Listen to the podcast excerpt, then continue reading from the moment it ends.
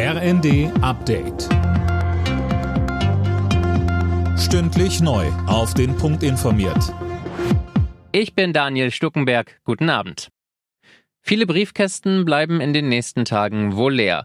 Verdi hat die Beschäftigten in allen Brief- und Paketzentren der Deutschen Post ab dem Nachmittag bis morgen zum Streik aufgerufen. Mehr von Tom Husse. Auch in der zweiten Verhandlungsrunde im Tarifkonflikt sind Gewerkschaft und Arbeitgeberseite ganz offenbar nicht auf einen Nenner gekommen. Verdi fordert für die rund 160.000 Beschäftigten unter anderem 15 Prozent mehr Gehalt und spricht von einem Ausgleich des Reallohnverlusts und der Inflation. Die Deutsche Post hat die Forderung bereits mehrfach als realitätsfern zurückgewiesen. In den nächsten Tagen werden noch weitere Streiks folgen, kündigte Verdi an. Boris Pistorius ist nun offiziell neuer Bundesverteidigungsminister. Er wurde am Vormittag im Bundestag vereidigt und hat sich auch schon mit seinem US-Amtskollegen Austin getroffen. Am Morgen hatte Pistorius im Schloss Bellevue seine Ernennungsurkunde bekommen.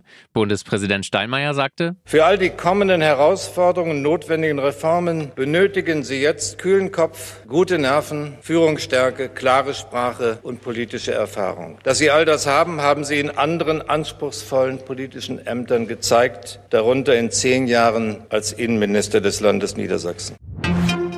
Kaum im Amt steht Boris Pistorius vor einer schwierigen Aufgabe. Er muss morgen in der Kampfpanzerdebatte vermitteln. Das Thema wird beim Treffen der Ukraine-Kontaktgruppe auf der deutschen US-Airbase Rammstein auf der Tagesordnung stehen.